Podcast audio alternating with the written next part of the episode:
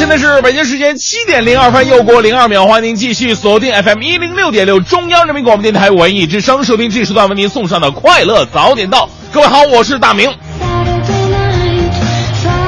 呃，很多朋友啊都有喝酒的这样一个爱好哈。当然了，有的朋友这个喝完酒之后呢，可能就是经常耍点酒疯啊，或者干点什么出格的事儿。我有一个朋友啊，喝完酒特别有意思，呃，经常干一些特别诡异的事情。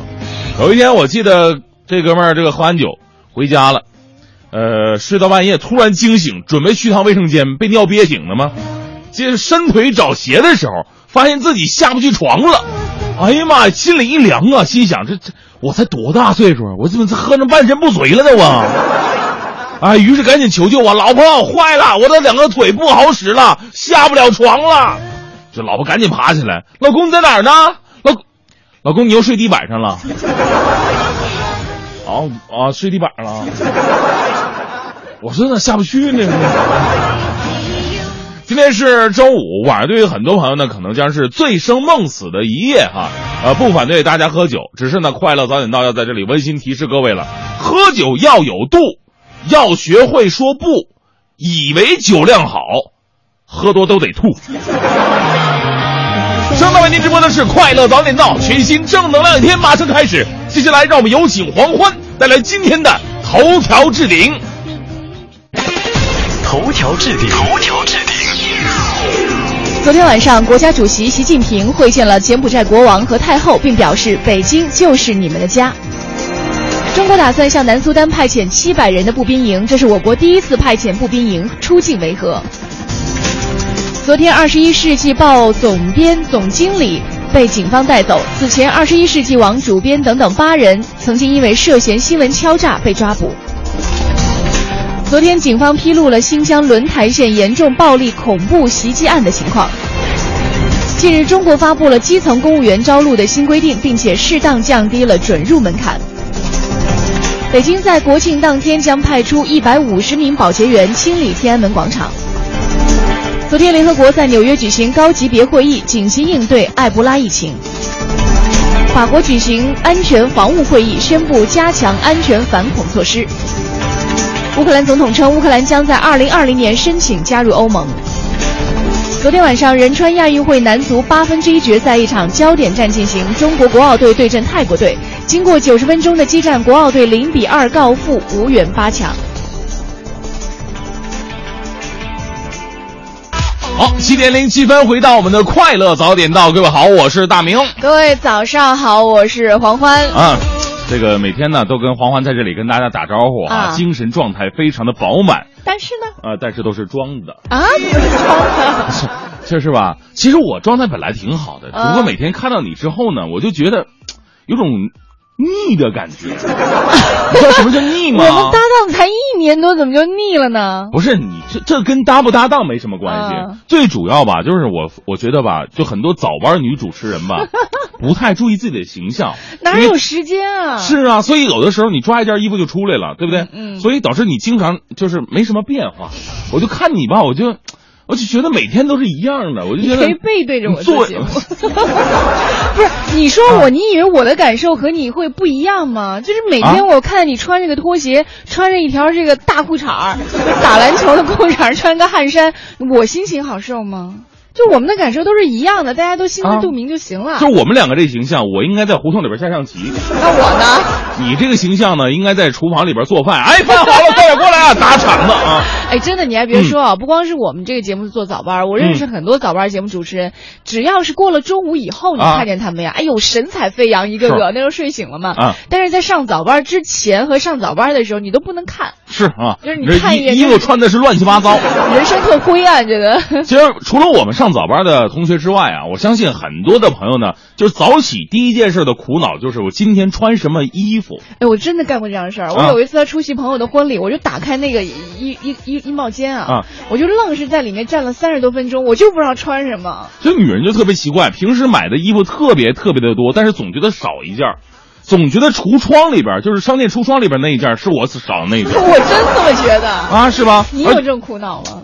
我哥苦恼跟你苦恼完全不一样。不懂吗？真的不一样，就男人和女人也是完全不一样的。比方说，男人说：“哎呀，我没有衣服穿了。”说我没有干净衣服穿了；女人说我没有衣服穿了，是我没有新衣服穿了。底线是不太一样的哈，这还真有道理，对吧？呃，而且现在很多女性朋友呢，包括某呃部分男性同同同志哈，这个对自己的衣服穿着搭配非常的有讲究啊，就是可有的时候看个什么杂志啊，要么看个什么明星啊通告什么的，就觉得哎这么穿好看，我要不要也向他模仿一下呢？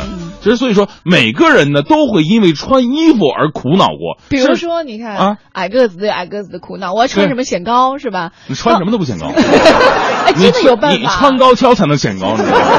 那 瘦的人怎么穿衣服会看上去协调一些？别胖的人怎么穿会为了就显瘦一些啊？对对吧？都会有这样的苦恼。而且还有群还有个群体更加苦恼，嗯，就是你早上根本就不用为穿什么衣服发愁的那群人，他每天都得穿制服上班。你比方说学生要穿校服上班，这个银行的员工呢要穿行服上班，但不一定是自己喜欢的，肯定不是自己喜欢的，你知道吗？因为校服，你想想。就为了就是控制学生发育嘛？你说今今年你能穿，明年你长大了你就穿不了了，不行。所以说他从小学一年级的时候，那衣服你六年级就能穿，麻袋式的是吧？对啊，然后现在很多的行服也是一个道理啊。如果说你真的是整个名牌，你整个阿玛尼的这什么银行啊，能能伺候了这个？所以现在很多，比方说国有五大行的衣服，基本上你看起来。往外，如果上面不写银行标签的话，说你是中介，我也相信。所以，我们今天互动话题就和大家一起来说说穿衣服的苦恼，哎，是吧？有人为这个怎么样显得身材好而苦恼，有的人为了显得好像自己怎么样和别人不一样而苦恼，有的人苦恼的是我的制服就是这么不合身，嗯，我制服就是这么难看啊，我就不愿意穿这身校服。哎，您都可以来说说您穿衣服的苦恼到底是什么呢？或者你有什么穿衣服的秘诀、穿衣经什么的，都可以和我们在周末的早上一起来聊一聊。我们可以编辑微信到文艺之声的微信平台。哎，正在为您直播的是快乐早点到，凡是发送微信跟我们互动的朋友呢，都会有机会获得我们快乐早点到所赠出去的奖品。今天的奖品同样是非常的丰盛了，要来成龙国际影城的电影票，为庆祝新中国成立六十五周年美丽中国梦大型交响音乐会的演出票，别跟我来这套的演出票，还有由中国儿童艺术剧院提供的新剧《天才小精灵》的演出票。由北京国际露营公园赠送的北京国际露营公园门票，还有由驴妈妈旅游网赠送的慕田峪长城门票和北京优唐购物中心变形金刚展的门票。另外，由 PP 租车给我们提供的 PP 租车券，每张价值两百元，每天提供四张。另外呢，在节目当中也提供大型音乐舞蹈史诗《东方红》的演出票和在十月四号将要在五棵松的万事达中心线上自己演唱会的韩国明星长腿欧巴李敏镐的演出票，都会在节目当中来送出。嗯，呃，关于我们上一批这个获奖听众的名单呢，已经在我们快乐早点到一零六六的微信平台，就是呃有一个名单告诉给大家了。如果你想查询的话呢，也可以加入到我们快乐早点到一零六六的这个微信平台上面呢，会及时发布一些关于我们节目以及最新中奖的一些消息。是的，嗯，这里是由异果生鲜独家冠名播出的快乐早点到，继续要进入到我们今天的大明的新闻联播。最个性的新闻解读，最霸气的时事评论，语不惊人死不休，尽在大明的新闻联播。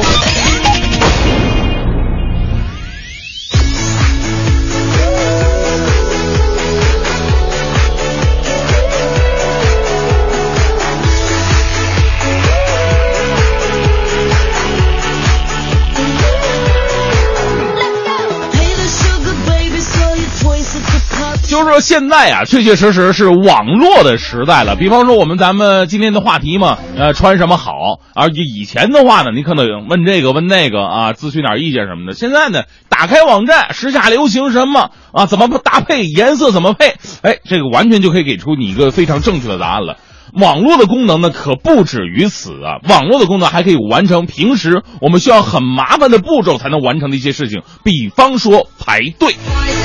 来自央视的消息，近日呢，青岛市公安局交通警察支队车管所在淘宝网上开了一家淘帮办，呃，这个青岛牌照的车辆司机啊，就可以足不出户，通过支付宝办理补领驾驶证啊、行驶证，还有异地委托年审函等十项业务，还能评价车管所的办事效率和服务态度。目前呢，淘帮办网店呢已经受理了两千四百一十笔业务了，好评率达到了百分之百，从此再也不用排队了。我在想，这样真正为人民服务的项目什么时候可以推广呢？你想想，这年头无论你去什么大厅办理业务，费劲儿不说，有的时候你还会遇到那些脾气不太好的工作人员，我就拿我拿纳闷儿，我说拿着纳税人的钱，你怎么哪来的自信对我们吆五喝六呢？哎呀，其实呢，这个淘帮办的这种网络推广，我觉得还有一个好处，就是真正的达到双方互赢。从老百姓的角度来讲啊，我在家也把事儿给办了。那从这个职能部门的角度来讲呢，我躺着也把钱给赚了，何乐而不为呢？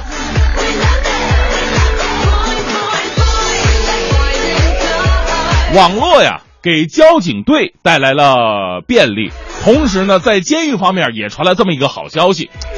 羊城妈妈的消息，今年四月啊，广东揭阳监狱建立了全国首家监狱的门户网站。至今的访问量呢，已经是达到了二十七万人次了。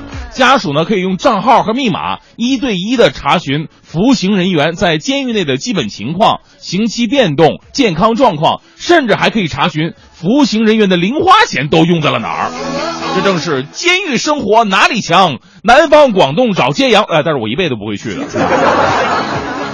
敞开大门接受监督，才能够保持进步。用媒体网络充分暴露自己，也利于预防腐败啊！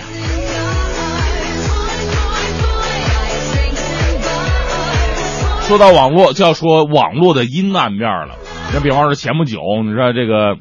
呃，很多的好莱坞女明星的裸照，还有激情照片又被黑客给黑了，让我们觉得这网络这个东西吧，虽然是方便，但是你要放放一些隐私的东西呢，确确实实不是那么的安全。黑客能力是无所不能、无所不在呀。来自央视的报道，二十岁的网络安全专家小雨啊，上高中的时候曾经迷恋一位女神，但是女神呢，并不喜欢他啊。而刚刚掌握黑客技术的他呢，则黑掉了全校的数据库，留下了女神的名字，表达了自己的爱慕之心呢。不幸的是什么呢？不幸的是，等待这个九零后黑客的依然是一个石动燃拒的悲剧。什么是石动燃拒呢？就是十分感动，然后拒绝。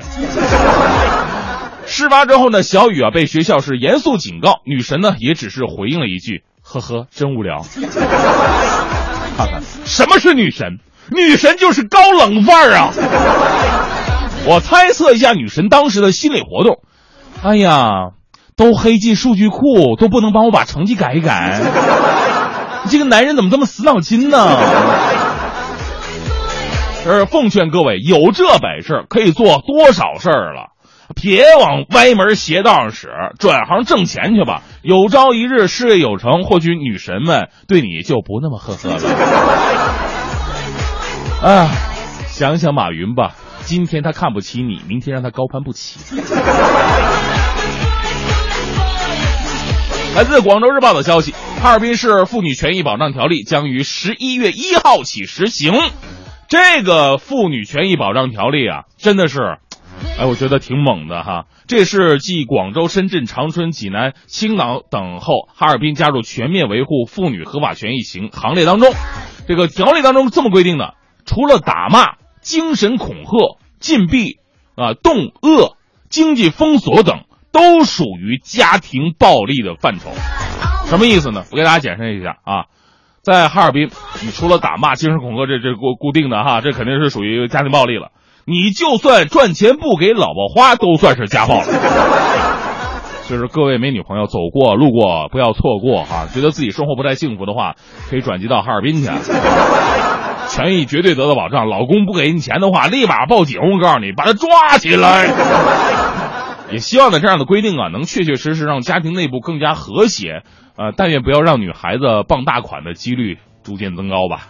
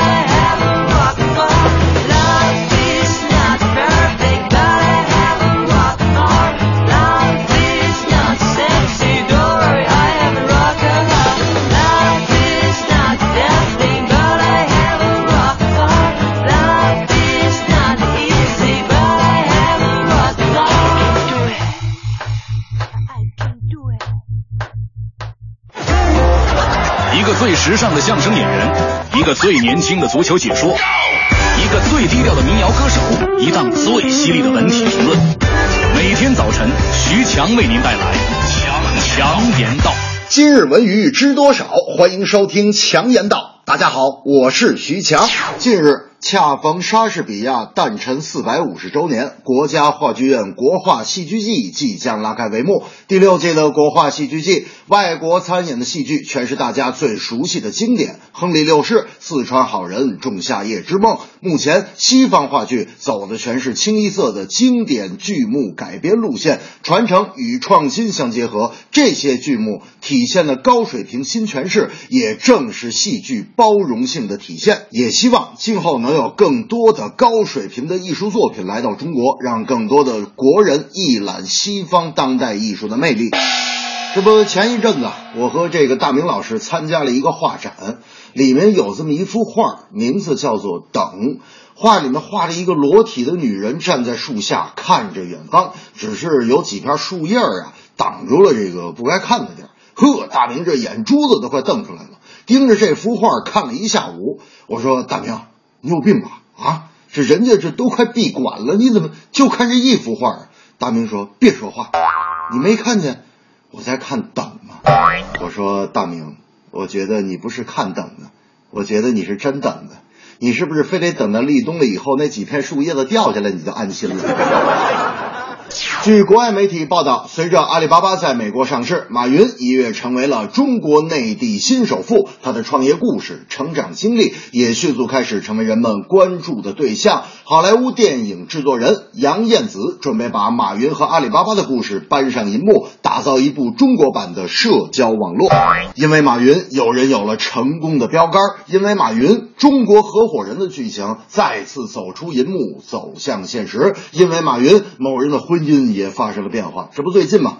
呃，我们快乐早点到的黄欢老师给王思聪写了一封信，信中是这样写到的：“聪聪，我不能嫁给你了，毕竟你爹爹不是首富了。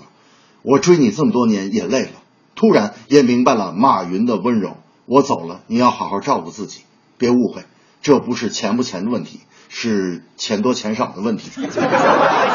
这正是。”创业之路在前方，辛酸困苦伴两旁。国画好剧来观看，文化交流要经常。我的爱人不理我，因为我的钱不太多。两个人不能够在一起，一定是男的哪个有错。首富只有那么一个。都是因为支付宝惹的祸，就算他不帅又怎么样？有钱就没话说。哦，一直保持沉默会认为你懦弱，怎么做就怎么错。好女人不好过，坏男人有错。是不是整个社会的错？女朋友离开我，我还要生活。难道我跟她比赛难过？原谅我喝太多，讲的太刻薄。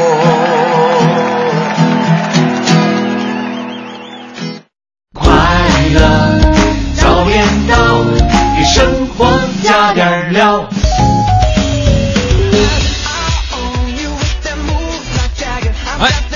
北京时间七点二十七分，回到我们的快乐早点闹。那今天聊的话题呢，是跟穿衣服有关。你为穿衣服苦恼吗？对，有的人苦恼，还有的人真的不苦恼啊。你都可以为呃，你都可以通过发送微信和我们一起来联系。我看到 Journey 说了，说上班这么多年啊，从来没有为早晨穿什么衣服发愁过。每天早上出门呢，都是他为我准备衣服搭配，平时衣服呢也是他帮我买。哦，每天穿不同搭配的衣服，同事还以为我们家是卖衣服的，其实是有他在帮我准备的，很幸福啊！谢谢。他为我默默付出。哎呀，这其实很多女性朋友啊，也特别喜欢干这事儿。小的时候就喜欢玩那个芭比娃娃的换装，对吧？长大以后其实也没把你当人看，告诉你，大家眼中你就是个娃娃。什么呀？人家这是爱什么啊？对，其实老公出去以后穿什么样的，也体现了老婆是是不是一个玉器细心的人。对不对？就跟你牵一个狗似的，又来了这个狗特别埋汰，你就看这主人不怎么地，狗打理的特别好，哎，这主人是一个细心的人呐。所以在我们节目里秀恩爱基本上没什么好下场，是吧？来看一下王艳说：“哎呦，我每天都要穿工服啊！我是这个燕山石化的员工，啊在机关工作，每天都要穿工作服。最不能忍受的就是还要穿劳保鞋。啊每天有人检查不穿的话呢，会批评哈，尤其是还要批评单位领导，觉得压力很大。劳保鞋什么样的？我还真的不是太是不是那种像解放鞋那种类似的？不知道大家可以形容一下啊。今天我们和大家一起来聊聊我们穿衣服的苦恼啊。很多时候我们在周末哈，尤其是要要有一些活动的话呢，可能会为此而苦恼。欢迎你通过发送微信来和我们联系。欢迎收听海洋的快乐生活。大家好，我是海洋。分手其实朋友们没什么大不了的啊。第一次失恋，我还记得那时候啊，嗯、我确实呢有长达半年的买醉生涯。失恋之后每天喝酒，啊，几乎每天晚上都醉得不省人事。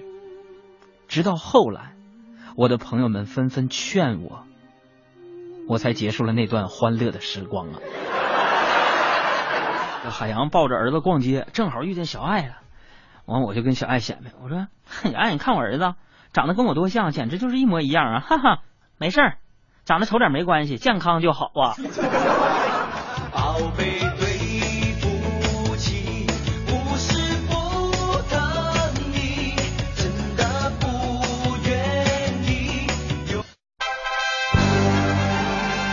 六六听天下，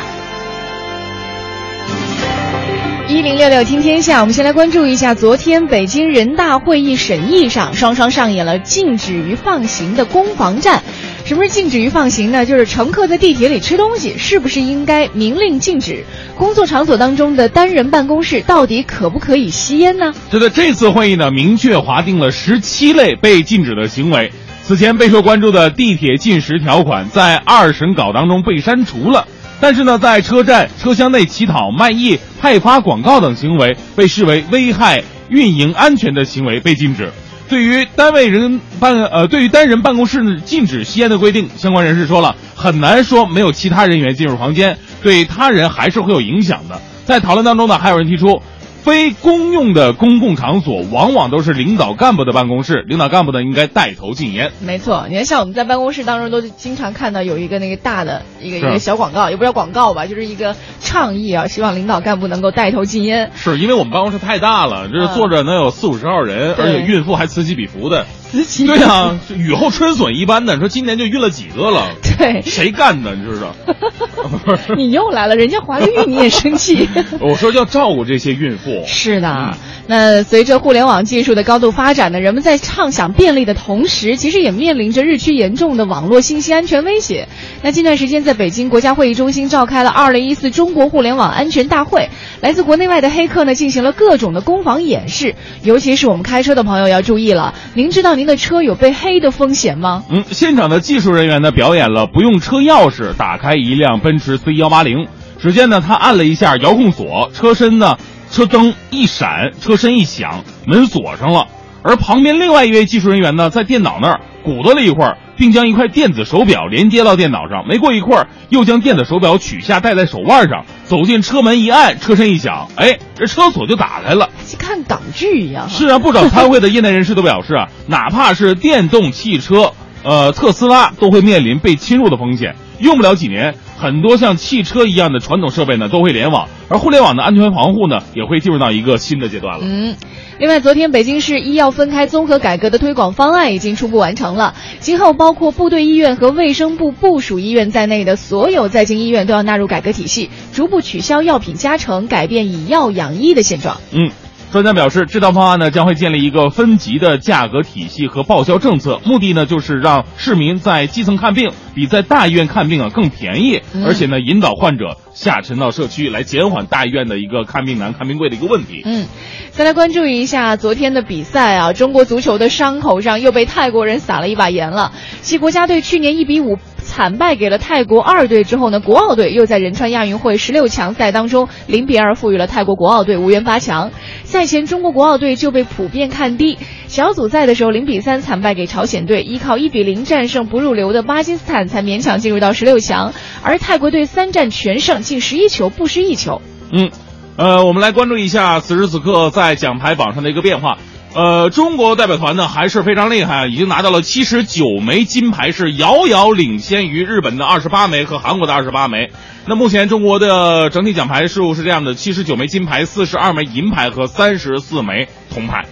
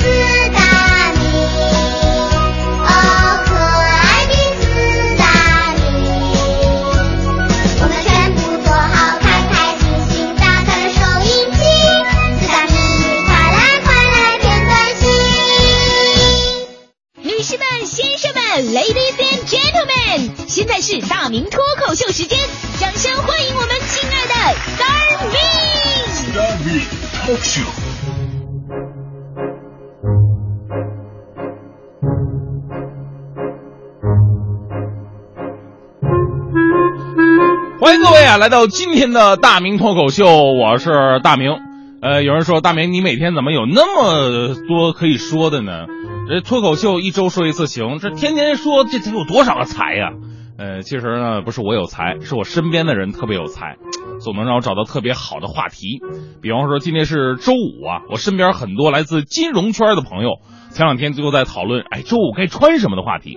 每个职业呢，对每个职员的着装要求是不一样的，别的不太清楚，因为身边金融圈朋友多嘛。前两天我们讨论周五穿什么，因为大多数银行规定了啊，你得穿西装革履，穿行服。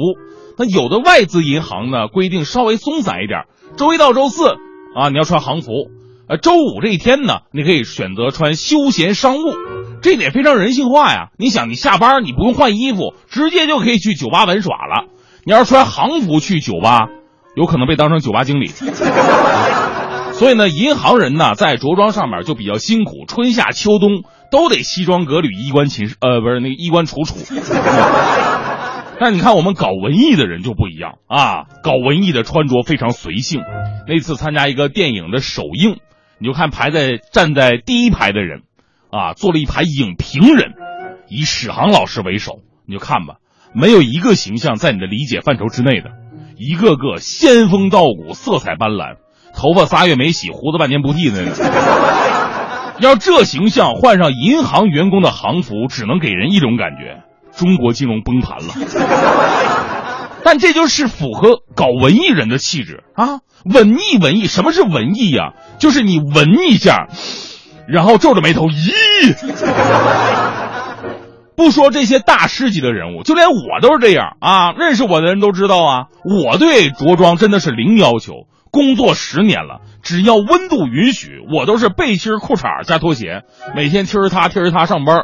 知道的我是在电台做主持人，不知道的以为我是澡堂搓澡的呢。啊，因为做早班你没时间梳洗打扮选衣服，一般都是抓起一件衣服能蔽体的就走吧，别迟到就行。但是来到中央台之后啊，我就被我们领导给教育了。领导有一天就是非常郑重的把我拉到一边说：“大明啊，你现在也是大台的人了，对不对？你怎么着也得注意一下你的形象啊！你说说，我们这儿来参观学习的，还有上面来视察的领导也不少啊。看你这成天踢儿踏踢儿踏，成什么样子呀？别说他们了，有好几次我都以为你是顺丰送快递的。哎呀，我们领导跟我说完呢，我这个羞臊啊！我愁啊，我平时没有对服装的研究。领导这么说，你说我能穿什么呢？所以我就跟我那帮穿金融圈的朋友商量，我说：“哎，你你们都给我个意见，你说我穿什么上班？”他们的意见是一致的啊，就穿西装没毛病，买两套西装，一年四季换着穿，既穿着得体，还不用为选衣服发愁。我说我也有想过呀，但是我以前穿西装给人主持婚礼，好几次都被当服务员了。啊，我在这背词儿呢啊！今天是个吉祥的日子，那边过来一个，哎，服务员，我们这桌啤酒呢。哎呀，结果呢，我朋友把我教育了，说你穿西装啊，不能打领结，打领结谁都是服务员的气质，你要系领带，而且呢还要带袖扣，这就区分开来了啊。你见过带袖扣的服务员吗？是不是中介都没有带袖扣的，对不对？领带和袖扣才是身份的象征。当时我觉得他们有道理啊，哎，回家我查了一下资料，别说还真这样。且说这领带的历史，还真的就是人类步入文明的一个标志性的东西。传说呀，领带是英国妇女发明的。英国呢，原来是一个处于长期落后的国家，在中世纪的时候呢，英国人呢是以猪、牛、羊肉为主食，当时吃饭呢也不用什么刀啊、叉或筷子什么的，而是用手抓起来一大块就直接撕咬。那时候啊，还没有什么刮胡子的工具，当时英国成年男子都是蓄着乱蓬蓬的大胡子，啊，吃饭起来就是特别脏嘛，吃肉弄脏了怎么办呢？直接用衣服袖子就这么一抹。不仅看着不文明，而且妇女们洗起来特别麻烦，每天都得吃，每天都得洗。那人类的大多数发明啊，就是在这种千呼万唤的时候出现的。当时聪明的妇女们想出一个对策，在男人的衣领下面啊挂了一块布，你可以随时用来擦嘴。同时呢，在男人的袖口那块钉了几个小石子儿，每当男人没想起来，再按老习惯。啊，用衣袖擦嘴的时候呢，脸上就会划掉一块皮。从此，英国男人就改掉了以往不文明的行为，而挂在衣领这个布啊，还有坠在这个袖口的小石块儿，也就演化成为了目前最受人们的欢迎的装饰品，就是领带和袖扣，并且流行于世了。这是一个非常伟大的发明。有人说了，领带现在只是装饰，其实不是，领带呢还有其他很多实用的、强大的功能。除了刚才说的擦嘴之外，领带呢还可以代替扣子。比方说，你衬衫领子这个第一个扣掉了，领带往上面一系，基本上天衣无缝。领带呢还可以当腰带使，关键时候避免尴尬。领带呢还可以当抹布，你带着女朋友去溜公园溜达啊，累了想坐长椅，椅子脏了怎么办呢？没事拿领带擦一擦。而且领带啊还是非常温馨的家用设备，上街被媳妇当狗牵着，领带就是狗链被儿女们当马骑，领带就是缰绳，所以领带呀也是男人们伟大的忍辱负重的见证。所以那天我决定，我以后上班我就穿西装打领带了，我养成注意形象的好习惯。电台主持人他也是人呢，正所谓头可断，发型绝对不能乱，血可流，皮鞋不能不打油。你还别说，自从我穿西装打领带、大皮鞋上班。我自己的气质感觉真的是提升了一大截啊！一大早上五点多出门，我都觉得自己是精英人士，就差辆宝马代替我的自行车了。精英人士嘛，一定要吃顿丰盛的早餐，而且要定制的。我来到了台楼下，我捋了捋骑车的被风吹乱的发型，拍了拍西服上的灰尘，微笑着对我的御用厨师说：“老板，给我来个鸡蛋灌饼。”加土豆丝和鸡排，鸡排给我挑个大的啊！老板石头石头弄好了，来七块五。我一听，当时我不干了，我说老板不对啊，昨天也是这些东西，七块钱，怎么今天就涨了七块五了呢？老板说：“哎呀，小伙子，现在生意不好做呀，物价都涨了，所以加了五毛钱。”我一听来气呀，我说你是不是看我穿的好，你讹我是不是？什么玩意儿？你说涨就涨，你说涨多少就涨多少。你问我们消费者了吗？你开听证会了吗？啊，五毛钱都可以直接买个鸡蛋，要么你免费再给我加个煎鸡蛋啊！结果老板也生气了，我说小伙子，我看你穿的流光水滑，还在这么大的地方上班，你怎么还计较这五毛钱呢？你要买不起，你就还给我。我当时一听我炸了，我说你你买谁谁买？你埋汰谁呢你啊？我西装革履，我头发锃亮，我啤酒有油的，我什么玩意儿买不起呀？我我告诉你，老板，我今天我代表月亮惩罚一下你，这随便加压奸商，我呸呸呸呸呸！我往你摊子上吐口水，我看你怎么卖！哎，这时候老板快疯了，你这个衣冠禽兽！我知道你是电台的，你叫什么？我找你们领导。我当时微微一笑，我再捋捋发型，我说老板。有能耐你找去，我行不更名，我坐不改姓，我叫黄欢。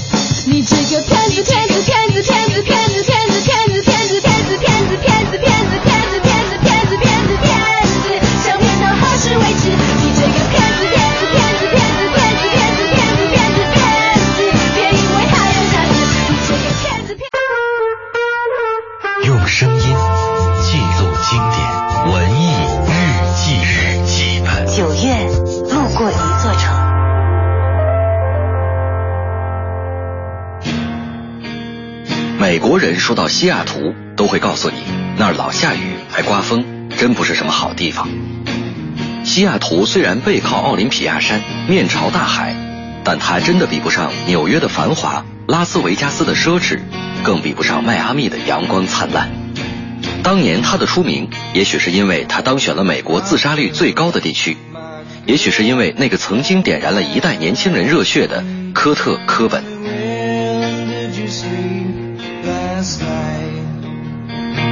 科特·科本出生于距西雅图一百英里的阿伯丁小镇。八岁时，父母离异，他学会了用音乐作为逃避的武器。十四岁生日，得到了一把二手电吉他作为生日礼物，从此放下架子鼓，操起了吉他。后来组建了震惊世界的涅槃乐队。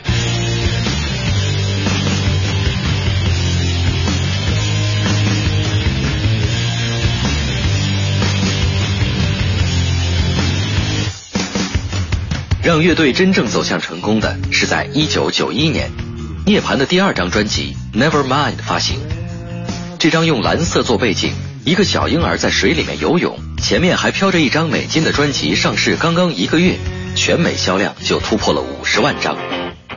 而在接下来的1992年1月，《Nevermind》又登上了全美唱片销售排行榜冠军，狠狠把早就名声大噪的 U2、枪炮与玫瑰。甚至流行天王迈克尔·杰克逊踩在脚底下，他们用超过一千万张的销售量告诉人们，他们红了。但在当时，又有多少人懂得科特·科本的音乐？虽然他的摇滚已经响在每一部随身听、每一家歌舞厅里，探头于每一家电台、电视和大报小报，但对许多人来说，只是大众化的口头禅。他和他的乐队名字成了时髦青年表明自己不曾落伍的口头标签。这样的东西并不是科本想要的，甚至是他蔑视的。他不相信一切的名利繁华，于是他批判他们。摇滚本蕴含着一种批判精神，而他甚至连摇滚也一起批判。他痛恨这个世界，也痛恨自己。很多歌迷也许都会难忘那一幕。在一次表演时，他突然蹲坐在音箱旁，抱头痛哭，像一个孩子，而摄像头都一个个对准了他的孤独和无助。一九九四年四月五日，科特·科本因不堪忍受胃痛、药物及成功带来的压力，在西雅图家中开枪自杀，时年二十七岁。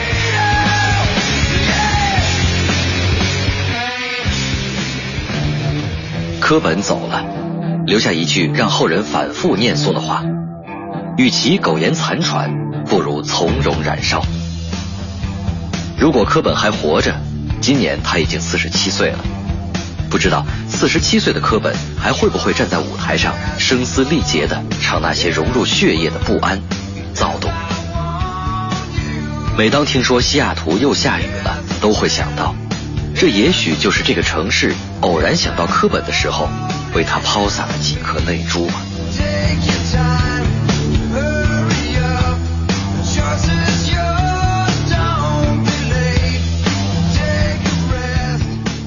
快乐，早点到，给生活加点料。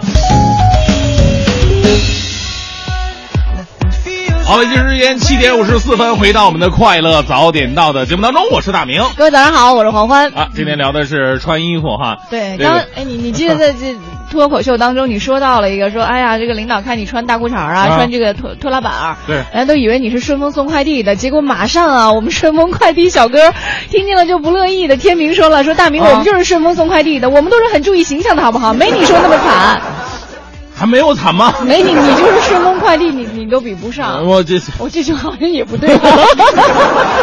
好吧，那我以后一定要注意一下形象。对我这个主要是天冷了，穿拖鞋也是是实在有点受不了。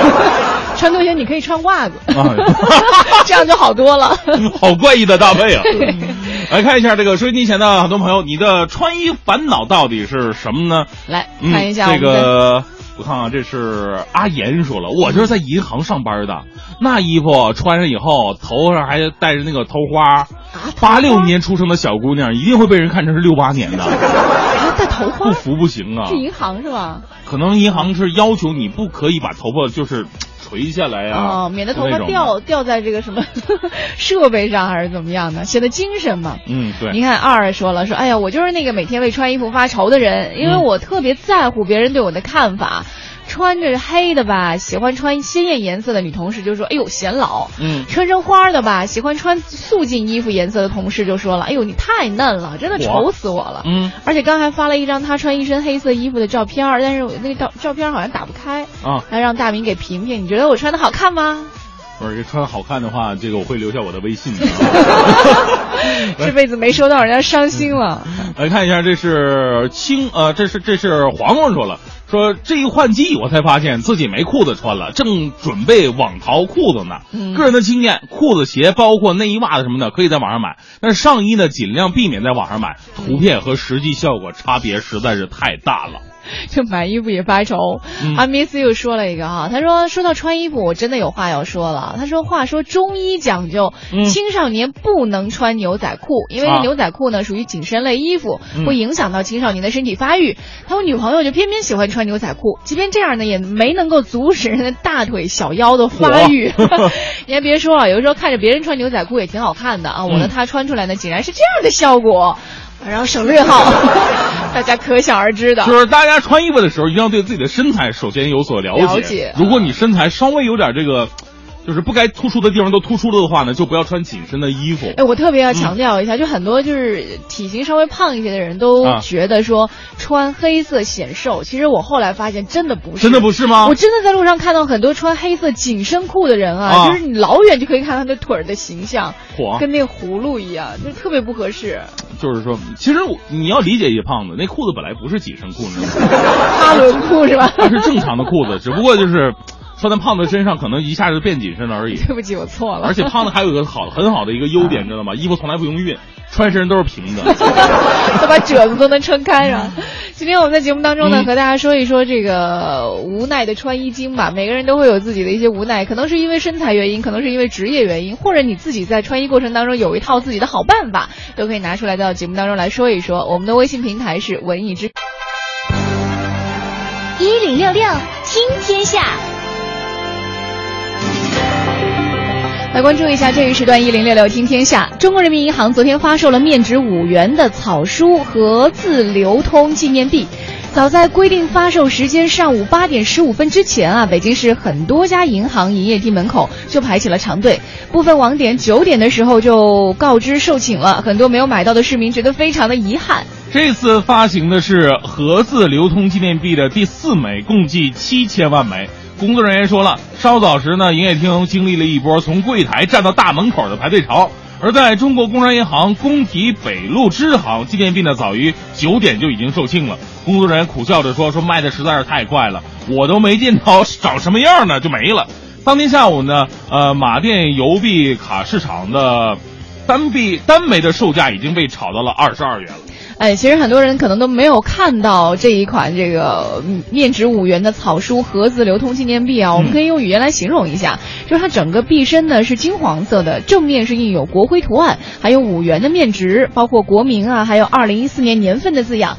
背面的正中是草书字体的“和”，就是嗯和睦的“和”字。嗯左上角呢有篆书、隶书、呃这个草书啊，还有楷书五个小号和这个“和”字呈弧形的这样一个环绕，就不同的“和”字呈现在它的背面。是我小的时候还真的有挺多纪念币的啊，嗯因为这个家里边也有那个银行的人嘛，嗯所以那时候攒了很多纪念币，然后由于保善呃保管不是很完善，后来都纷纷氧化掉了。其实现在想想，那些纪念币还真的能挺值钱的。嗯而小的时候还有那种爱好，就是收集那种就是有年份的钱。有年份的钱，有比方说那个硬币的一毛钱，好像九几年的和八几年的，呃，不是九几年的哪一款是比较值钱的，就比较少。哦以前不是会收那种纸币嘛，一分、两分、五分的那种纸币。我都说一百、两百、三百的那种。哪哪有三百的这个？好，这是关于这个硬币发行的。嗯另外呢，在昨天，北京市公安局民生服务平台全新上线了，把原本的页面呢改版成为了一键办事的模式，也是提高了大家的办事效率，增加了这个网上派出锁这个功能，民警在线二十四小时等候大家的咨询举报。针对一些市民呢不愿意泄露个人信息进行举报，平台举报是不需要登记注册的，也不需要填写任何的个人信息。嗯，据介绍呢，新上线的北京市公安局民生服务平台是原北京市公安局官方网站的升级。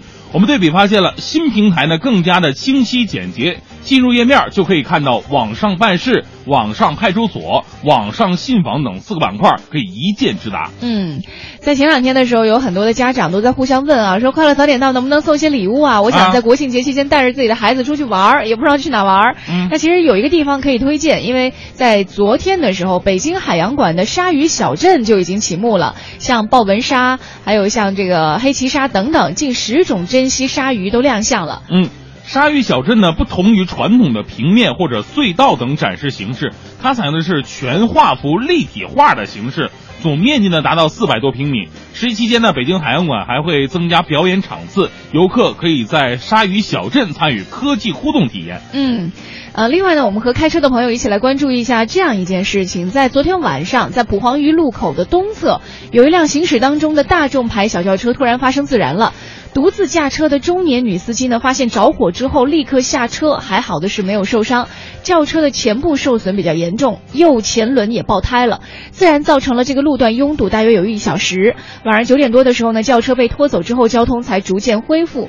那也是快国庆了，很多人都希望能够平安过节，所以也希望大家能够小心驾驶，注意出行安全。呃，这个事件也再次提醒我们，就是每个人都应该学会使用这个车里的灭火器啊。哦第一时间呢，也是能减少爱车的一个损失啊。对，如果有些朋友可能在国庆期间想要驾车出行的话，也提前给车做一个保养，嗯呃，也是在路上呢给自己增加一些这个安全上的保障。嗯，我们再来关注一下亚运会。在昨天仁川亚运会的游泳比赛当中呢，男子一百米自由泳项目，中国选手宁寿子呃宁泽寿宁泽涛是以四十七秒七零夺冠，而且打破了亚洲纪录，拿下了个人本届的第三枚金牌。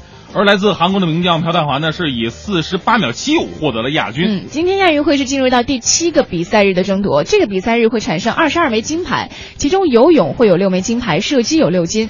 其实不需要多说啊，在游泳收官日当中呢，最受关注的应该是男子一千五百米自由泳的决战。在这场泳池马拉松大战当中，孙杨和朴泰桓会展开终极对决。对决，尽管说孙杨近一年的训练不是特别系统，那有氧耐力水平是不是下降呢？也不是太过清楚。但是从男子两百米和四百米自由泳的状况来看呢，朴泰桓明显是在孙杨之下。呃，所以这一次比赛，就是关于这一次一千五百米自由泳呢，很多人还是对孙杨抱有了非常大的信心。最个性的新闻解读，最霸气的时事评论，语不惊人死不休，尽在大明的新闻联播。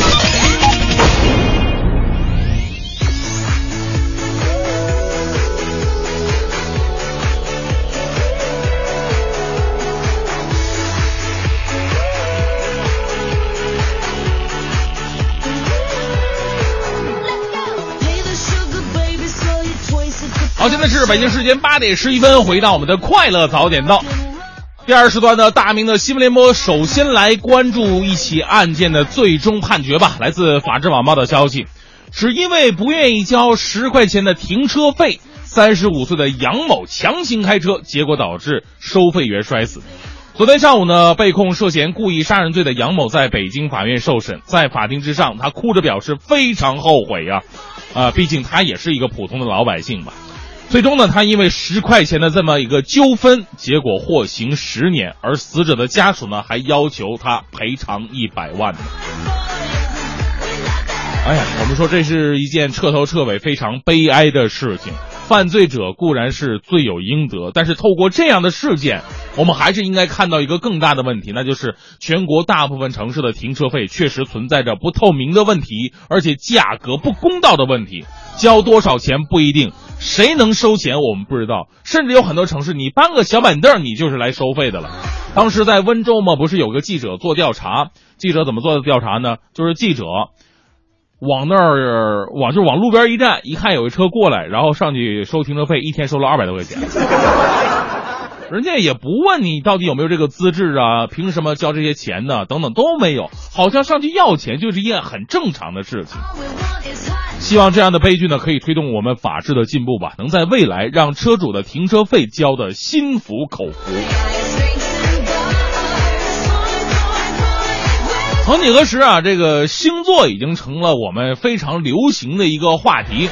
俩人在一起，先聊你是什么星座的，哎，聊完之后呢，对你这个人呢，就有了一个大概的一个轮廓的印象啊。可能每个星座都有自己的星座特征了，但是呢，有的时候星座这事儿啊，确确实实还帮了倒忙。比方说，来自沈阳晚报的这条消息，近日呢，邢女士啊去一家企业求职，啊，负责人呢一看她的简历，你是双鱼座，邢女士愣了一下，是啊。这个是双鱼啊，结果对方说，双鱼座的人性格犹豫不决，没有担当，这个工作不适合你，啊、把他给 pass 掉了。这个网上有投票显示了，处女座、天蝎座和双鱼座在找工作的时候啊，会比较频繁的遭到歧视，这真的是太奇葩了啊！你想想，这世界上也就十二个星座，你要是这么整的话，四分之一。已经是不适合工作了，然后他们得干什么呢？对不对？其实啊，你什么星座都有缺点，也有好处。如果你真信这个的话，你得往好处想一想。比方双鱼座，你觉得他是犹豫啊，没有什么担当，但双鱼座啊，特别的合群儿，他能特别好的跟人分享一些自己心里的一些东西，包括你的东西，也他也愿意跟你一起分享。双鱼座也是有也有有好的，还有处女座是。啊，是星座说说毛病多一点儿，然后那个，但是你要在工作当中毛病多一点，他力求完美，对不对？这样人也是有好好处的。天蝎座，我欢欢天蝎座的，天蝎座可能是在身高上有点毛病吧，因为他平时都是趴着的嘛，这这没，但是没办法。但是天蝎座也特别好啊。首先，天蝎座的人吧，他特别独呃，天天蝎座有哪好？啊，长得漂亮，嗯，对。开个玩笑哈，因为我这三个星座我都特别熟，我三个搭档，一个是处女座的，一个是天蝎座，还有一个双鱼座，我都搭档过。他们到最后都是一个成为了非常有名的节目主持人呢，这说明什么道理？说明他们搭档太好。我是天秤座，太完美了。据长沙晚报报道，长沙有一个小学定制了一个个性的班规啊，这个班规呢是这么规定的：说表现好的孩子呢，上课的时候就可以随时的喝水，还可以去老师办公室去玩耍。结果呢，引起了家长的非议，支持的认为这是会激励孩子学习啊，而反对的家长呢，则认为这是在树立好孩子的特权意识。难道我表现好、学习好，我就干什么都可以了吗？啊！我以为啊，现在的小学生上课都可以喝水了啊，没想到还能拿这事儿把学生分为三六九等。我们说学生的好坏呢，确实是要有个标准。以前我们呢就是排大榜，呃，就是这是硬性的哈，还有软性的呢，可能是老师啊对这个学习好的孩子更加青睐一点。但是现在如果真的是把好孩子、学习好的啊、表现好的已经。可以到跟老师这么亲近，而学习差的会跟老师这么疏远的话，我觉得并不是我们所努力的一种方向啊。小学时候就出现了这样的标准，到底合不合适呢？或许这更加值得我们去思考。今年的正能量来自一对老夫妇，来自现代《金报》的报道：二十四岁的小王啊，下班路上遭遇车祸，抢救无效死亡。已经给孩子盖好婚房的父母是难以接受失声痛哭啊。但是第二天，二老做出了一个艰难却非常伟大的决定，将儿子的器官捐出，救助他人。他们说，至少还能在别人身上留下念想啊。目前，小王的一个肝和两个肾已经是成功挽救了三条生命。我们要为两位老人的善举点赞。即使整个世界一片漆黑，一点点的善意的光都可以照耀到他们需要帮助的人生。我们祝愿老两位老人能够健康长寿，也祝愿你们每一次在需要帮助的时候呢，也都能有人第一时间为你们伸出援手。消失的光阴散在风里。仿佛想不起再面对，流浪日子你在伴随，有缘再聚。天真的声音已在减退，彼此为着目标相距。凝望夜空，往日是谁领会心中疲累？来忘掉错对，来怀念过去。曾共度患难日子，总有乐趣。不相信会绝望，不感觉到踌躇。在美梦里竞争，每日拼命进取。奔波的风雨里，不羁的醒与醉。所有故事像已发生，漂泊岁月里，风吹过已静下，将心意再还谁？让眼泪已带走夜潮水。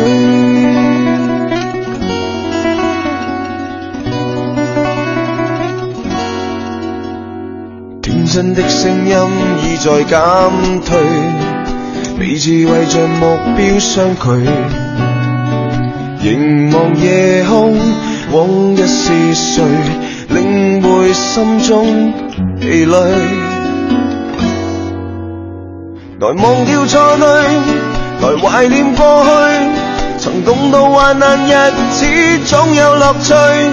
不相信会绝望，不感觉到踌躇。在美梦里竞争，每日拼命进取。奔波的风雨里，不羁的醒与醉。所有故事像已发生，漂泊岁月里，风吹过已静下，将心意再还谁？让眼泪已带走夜潮水。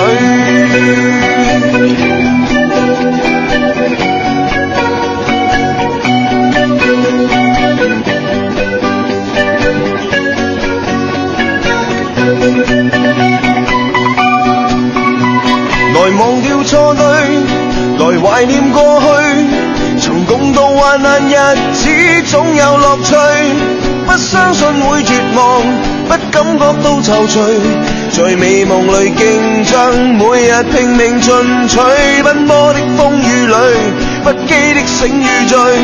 所有故事像已发生，漂泊岁月里，风吹过已静下，将心意再还谁？让眼泪已带走夜。潮水。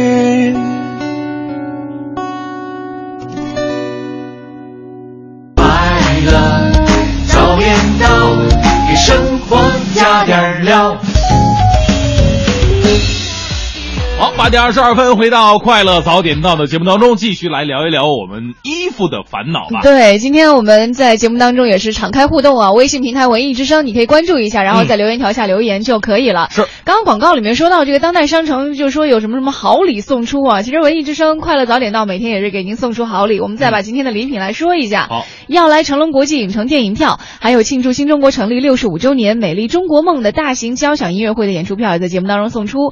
另外有北京国际露营公园赠送的北京国际露营公园门票，还有由驴妈妈旅游网赠送的慕田峪长城门票和北京优唐购物中心的变形金刚展的门票。另外由 PP 租车提供的纸质 PP 租车券，每张价值两百元。昨天已经有很多的听众都已经领到了。还有像这个中国儿童艺术剧院提供的新剧《天才小精灵》的演出票，大型。音乐舞蹈史诗《东方红》在人民大会堂的演出票，嗯还有这个凭借电视剧《继承者们》而走红的韩国明星长腿欧巴李敏镐，在十月四号的时候呢，要在五棵松的万达万事达中心献上自己的演唱会。节目当中每天送出两张他的演出票。嗯，好，来看一下这个微信平台上，这个 Orin 说了，说我们没有穿衣的烦恼，因为平时我们见不到人。每天在班车上的人呐，和办公室、实验室的同一批人，谁也不看谁。晚上下班就回家，没人看，所以没人烦恼。哎，是搞科研的是吗？就很多人都在关注设太投入了，啊可能。哎，其实真的是这样，嗯就是有的时候你会发现，你身边的这些人，反正你穿什么他也不会在意的时候，你就觉得真的不需要考虑去穿什么了。啊比如说，你看女孩是为什么时候会为穿衣服发愁？什么见新朋友的时候，哦，对参加聚会有可能会碰到自己另一半的时候。哎呀，对不对对对，我就发现了，我所有好看的衣服都是在周日穿，就哦周一到周六，因为都是见你嘛，反正穿什么 也都那样了，所以就就习惯了。所以你会发现很奇怪哈，就是在家庭生活当中也是一样的，就很多女性啊，在外边花枝招展呢，把自己最美的一面呢给外人看，回到家呢卸了妆，这又是睡衣又是雀斑哎啊，又是那黄脸婆。拖鞋。啊，把自己然后拖鞋就还只穿一只袜子往地下一撇，把自己最难看的一面留给自己的老公看。为什么呢？你说这是为什么呢？就可能是天天相处吧，就感觉像空气一样，你感觉不到它的存在，但是其实他们都很重要，是吧？也是给很多女性提个醒儿啊。所以说，当一个女孩在你面前已经是完全卸下了她的妆容的话，说明她已经把你当成自己人去看待了。多好的事儿啊！啊。我们来看一下微信平台上还有朋友说到了啊，刚刚我们说到这个新钱币，嗯。五、块钱钱币的钱币的发行，Honey Money 就给我们发来了，刚买的哈，炫耀了一下，哎呦，你看我爸喜欢钱币，所以我就买到了。但是我真的建议啊，这钱还真的不能就是这么简单的，就是放在手上这么拖着，因为手上有汗液啊，这个、这纪念币特别容易氧化，嗯。而它表面这个肚子这个膜啊，我觉得，觉我觉得这个纪念币还是别用手碰。就是放在你动起来你们家保管上。啊，对对，放我这儿帮你保管一下，这我有经验啊，这个。再来看一下嗯哈，这个熊猫小鱼说了说，哎呦，女人呐就是麻烦，一到换季的时候就非常苦恼，怎么就没有适合这个季节的衣服呢？嗯可事实是这个衣服多的衣柜的门都快关不上了，但是就是很想买新的衣服。嗯，这个不是男孩会有这种苦恼吗？没有啊，男孩的衣服基本上能穿就行了，而且不脏就行是吧？上大学那时候更夸张，就是袜子就是脏了以后，这都反过来再穿一遍，到最后那个袜子的状态就是可以立在地上都脆了，你知道吗？一掰就嘎巴嘎巴响。这种事儿能不在节目里说吗？影响你今后的销路，你知道？哈，现在我已经不穿袜子了。再看一下，我们在嗯微信平台上还有朋友说到了哈，说这个。呃，叫做哎，叫做什么来着？小盛说嗯周末抽出一一小段一小段时间哈，一小时的时间，嗯把周一到周五的出勤装都给准备好，分别放在一起，包括像哦袜子啊、鞋子和小配饰都给它配好了。那周一到周五早上就可以多睡一会儿了。哎呀，哎这个挺这个居家的挺有心的，这个是啊，就是周一到周五基本上都不重复，是吧？来看一下这个古道西风是我们银行的啊，摘下胸牌，穿着行服会给路人无限遐想。嗯，因为你可能是卖保险的，哦可能是卖房的、卖车的、酒店、大厅、餐厅服务员、台球厅里马球的。哎呀，单位里还抠门，三年不给做衣服，为的是让我们保持身材吗？还是觉得我们朝夕晚期的生活不会长肉呢？这个有怨言了。哎呀，你看血迹商说到的是他自己对于自己太瘦了有苦恼哈。嗯。我吧净身高一米七六，体重四十八点五公斤。想买到合适自己的衣服真的是太不容易了，而且我吧，我我腿长，嗯哎呦。从来没有 没有买到过啊这个裤腰和裤腿长度适合我的裤子，我没感觉苦恼，哎呦，因为都习惯了。一米七五，一米七六，体重四十八点五公斤，九十七斤。哎呀，真的太瘦了。哎呀，真的，你看体重，你看比你少，但是身身高还比你多，腿还比我长，腿还比你长，那你这你你只能 但是我的优势就是我经常能买到适合我的衣服裤子，我也嗯挺烦的。其实黄花很简单啊，他买的裤子长没关系，他可以剪了呀。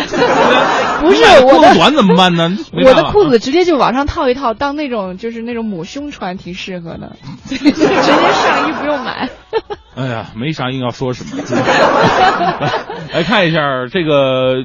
就一姓于的说：“我是有选择恐惧症的人，每天早上都特别纠结，今天该穿哪些衣服，这件会不会太冷啊？那件会不会颜色太单调啊？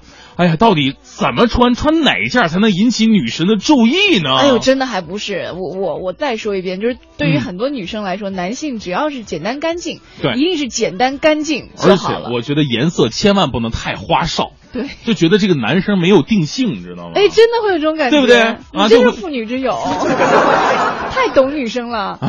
武把大脑武装好，因为我平时穿的就很简单。来看一下啊，我们今天节目当中呢，还有朋友给我们发了很多的笑。欢迎收听海洋的快乐生活。大家好，我是海洋。我经常跟你们说呀，不要试着挑战女人的心理极限啊。总有些人不信，说这个杨哥呀，我要求自己的女汉子女友变温柔，结果被甩了。我看到这条留言，我说实话我不同情你，为什么呢？这位朋友，如果你有一个女汉子的女朋友，不要逼她化妆了，她不是懒，是她根本学不会啊。所以你千万不要逼她。否则的话，她会一边哭着学化妆，一边想着到底是换个男朋友，还是去学化妆，哪个更容易一点呢？相爱的、亲爱的人来告别单身，一个多情的、痴情的、绝情的、无情的人来给我伤。一零六六听天下，来看一下这一时段一零六六听天下，我们还是来说这个 iPhone 六啊，很多人对于它的关注度的热情啊，一点都没有减少。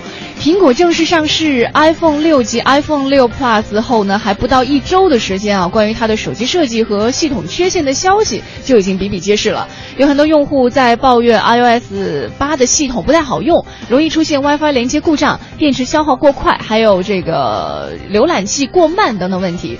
那用户呢抱怨最多的缺陷就是 iPhone 六和 iPhone 六 Plus 非常容易发生弯曲。用户对这样的缺陷呢都发表了自己的看法。呃，听到“弯曲”这两个字儿，可能很多朋友这心里一惊啊，这手机有这么软吗？嗯，呃，有一个真实的事例啊，其中有一位用户就说了，他将新买的 iPhone 六 Plus 放在裤兜，啊，在经历了跳舞、吃饭和驾车去参加婚礼的一天活动之后呢，结果发现，哎，这手机变弯了。嗯，哎，这不是苹果首次遭遇弯曲门了，此前呢。呃，iPhone 五和这个五 S 都曾经遇到过被弄弯的这么一个情况。随着 iPhone 变得越来越大，而且越来越轻薄，那在口袋里放置手机的风险也是越来越大了。其实这也说明它的韧性好嘛，不容易被折断嘛，是吧？还别说，三星还真的出现了一个呃弯曲版的一个手机，啊就是屏幕它本来就带弧度的那种哎，我有一次去逛这个电器城的时候，发现现在还有那种有弧度的那种电视，就现在是不是一种流行趋势在里面？再看一下英国维珍航空的老板布兰森呢，近日是推出了自由休假制度，就是说呢，只要只要是员工自己愿意，随时就可以开始休假，而且是想休多久休多久。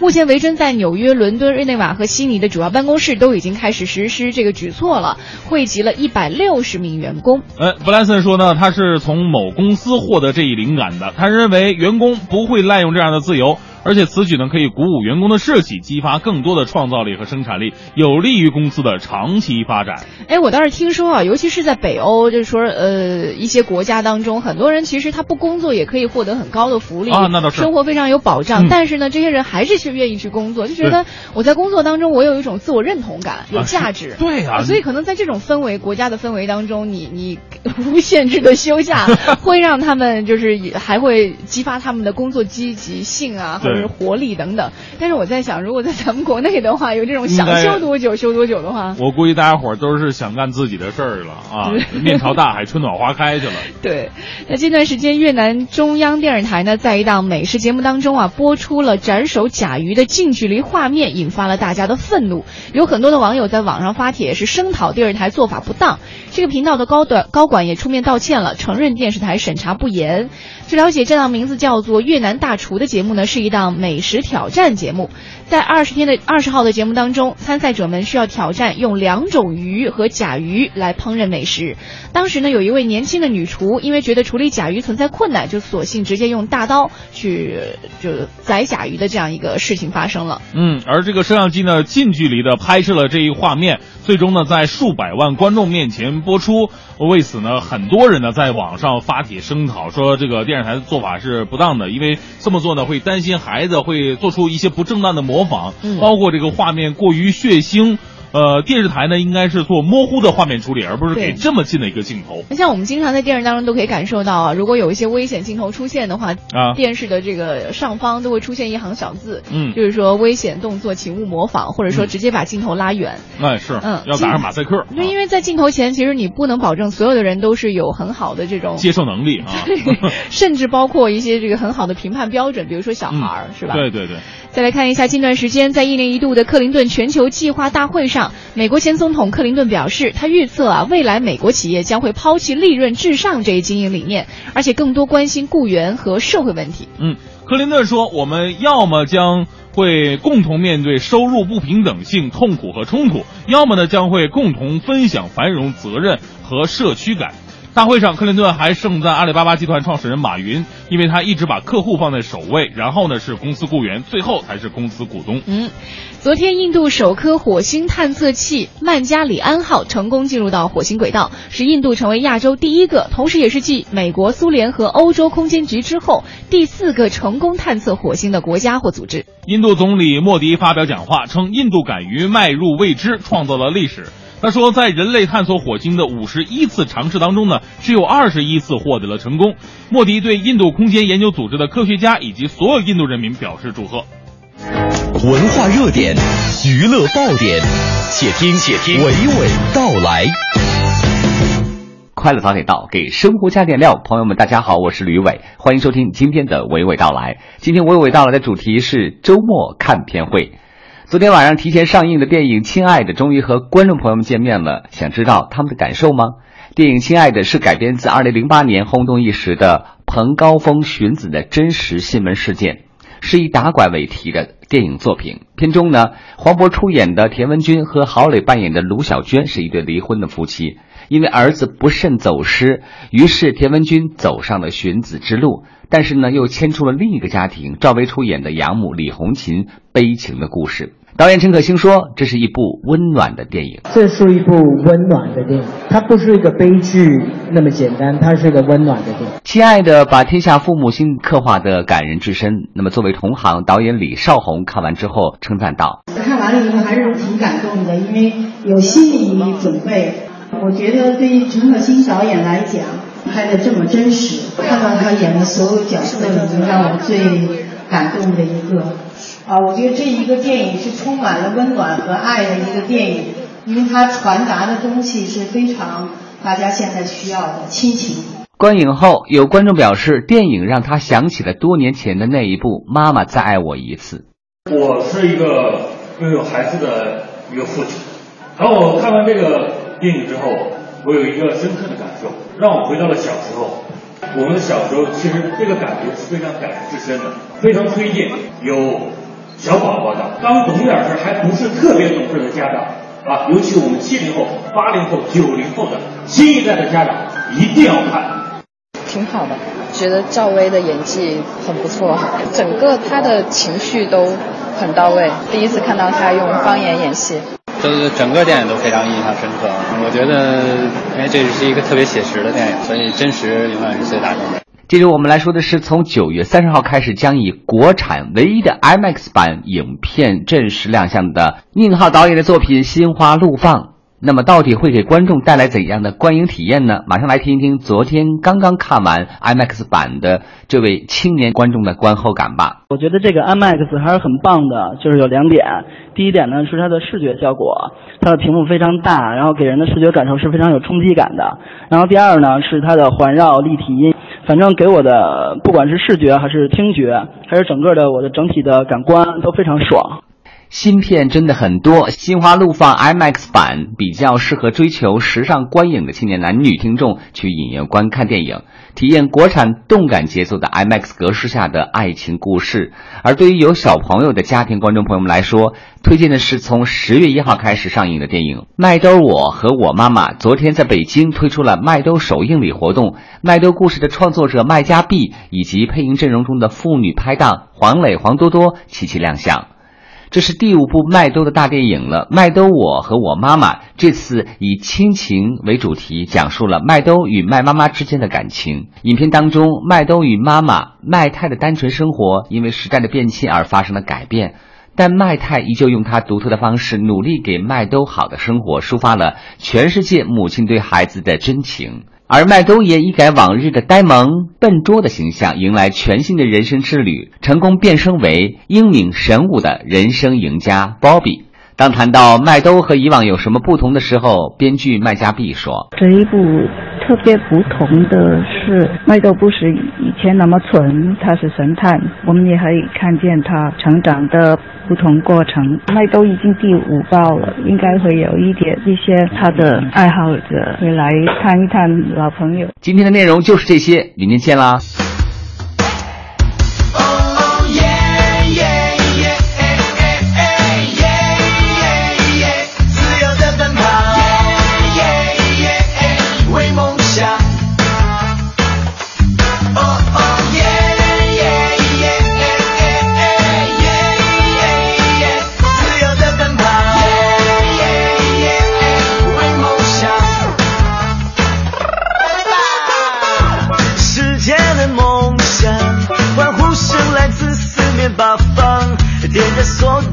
热情，所有希望，跟着节奏摇晃。我快乐的举起手，为心中的英雄加油！每个瞬间，每次大声呼喊，棒最棒最棒！呐呐呐，不停的追求，追求着自由，这就是我们一直想要的节奏。跟着我吧，我们的大声歌唱，呐呐呐呐呐呐呐，同一个地方汇聚着梦想，这就是我们一直想要的节奏。跟着我吧，我们来大声歌唱，呐呐呐呐呐呐呐呐呐，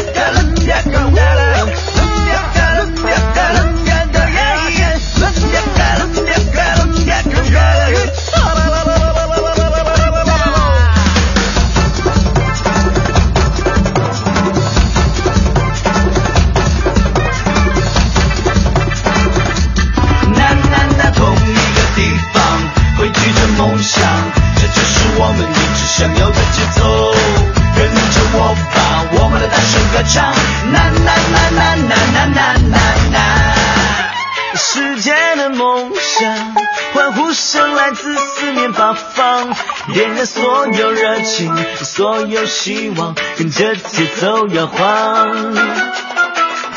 我快乐的举起手，为心中的英雄加油！每个瞬间，每次大声呼喊，棒最棒最棒！呐呐呐，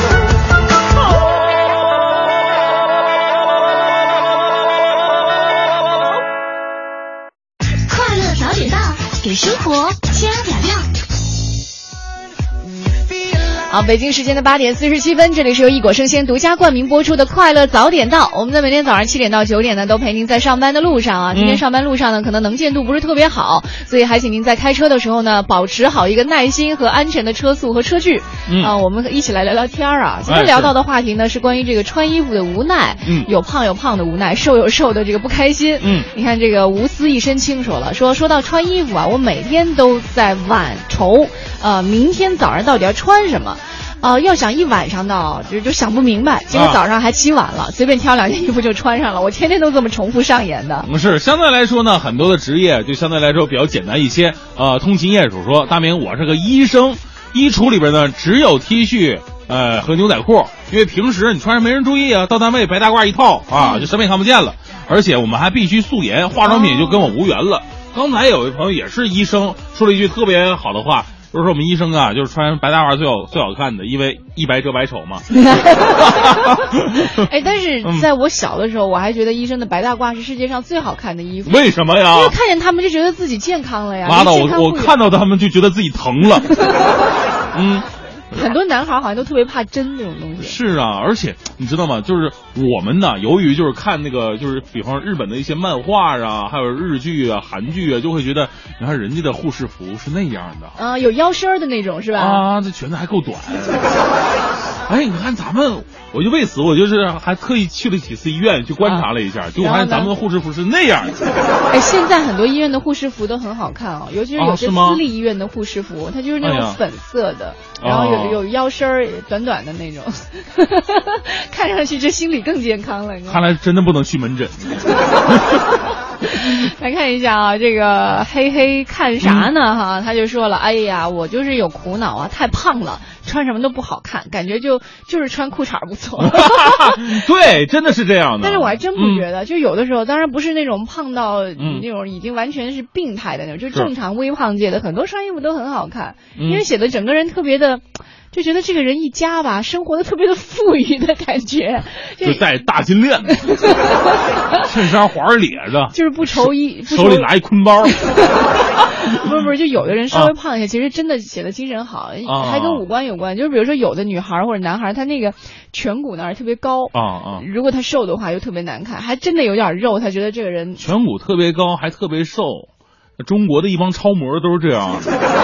是这样吗？对呀、这在国外人看起来，东方人的脸脸孔和轮廓就应该是这样的，颧骨高吧？特别红，对对对。啊，然后脸上一团肉那种，跟包子脸，那估估计国外人不太上不了台是吧？啊对对对，来看一下这个是，呃，好奇先生说，我比较惨的是穿鞋，因为小的时候练足球嘛，前脚掌比较宽，很多鞋啊大小适合，但是就前脚掌这地方就挤得特别疼，还不能穿太软的鞋，一穿鞋这鞋就变形，我就特别痛苦。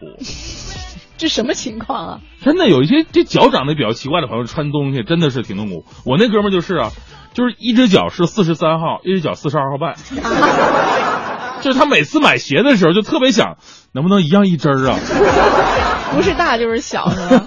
哎，我还真嗯的就是我突然想起来，我以前认识一个姐姐啊，她就是就是可能很小的时候，因为个子比较小嘛，她啊很小，估计十二三岁就开始穿高跟鞋，嚯！然后导致现在她的脚啊就特别的畸形，就是那个骨骼发育，就简直没法看，是就不能穿太露的那种凉鞋了，已经。哎，就很多女性她喜欢穿高跟鞋，觉得自己提升气质。对你你没发现吗？就是你，我经常看一些这个选美的泳装比赛，就是他们在泳装的时候是要脱鞋的，这不可能穿高跟嘛。但是很多有心机的一些有就也算是这个有有经验的职业模特吧，嗯，他们就会踮着脚走路。显得那线条好是吧？啊，对呀、因为我我以前也主持过类似的一些比赛，你像一些就是初次参加比赛的素人，嗯他们在走路的时候就真的是啪啪啪啪那么走，脚跟先着地啊，对，也没这经验，泳装嘛，那就展示一下呗。嗯但是真的是有经验的，他就会一定点着脚走，而且能点多高点多高。我有次见到一个点的能点出十十多公分 的，他显得腿修长，线条特别棒。啊，虽然线条好看啊，但是还嗯是要提醒，就是如果身体没有发育好的孩子哈，嗯尽量不要穿高跟鞋，就是长大以后那脚特丑。而且我跟你说，发育好的话一定要少穿，因为大家伙儿都知道，这个穿高跟鞋呢会对女性的颈椎啊对造成一定的影响，嗯，还会对挤地铁周围的人呢造成一定的影响。哎，前两年的时候不是流行一种包嘛？那个啊包和那种鞋，就外面全是小钉子，那铆钉啊这地铁杀手这是。是啊，后进青年说了，说嗯要说穿衣服啊，这个我有一个一一段话一定要跟这个收音机前的男性说哈，嗯他说我女朋友每次出门都静静的坐在沙发上待一会儿，跟他说话的时候吧，他都心不在焉的。啊过了一会儿，他自己跑到屋里翻箱倒柜配出一身衣服，这个时候关键是到了哈，这个时候他要问你好不好看，你千万不能说不，不然后面的故事就不可预知啊，一阵大吵。然后可能不是不一定，我跟你说，不好看的话再回去换，一直换到了中午。媳妇儿啊，能不能出门了？再不出门就下班了。那你说我到底好不好看呀？好看，走。我哪儿好看？为什么这个？那刚才那个为什么不好看？你给我解释一下。完了，啊这个没法出门了。所以啊，我跟你说，第一件就一定要说好看。今天我们在节目当中和大家一起嗯说到了这个关于穿衣服的烦恼啊，这个应该你看还是跟假期有关。我们这些话题都和假期有关的，嗯很多 朋友可能要去见新朋友了呀，嗯有各种聚会啊。就是作为女性来说，就是。大家既然都知道衣橱里永远少一件衣服的话呢，就是说明啊，这真的不是衣橱的事儿，啊可能是跟自己搭配有关了，也不要太折磨自己的男朋友。对对对，也可能跟星座有关系哈。那比较纠结的星座要特别来审视一下自己了。嗯啊，希望大家在周日的时候，或者说周末的时候吧，还有假期的时候呢，都能够有一份好心情，有一、哎有一身好装扮出行，让假期呢多一分的亮色。嗯，啊，今天我们节目到这里，跟大家说再见了。大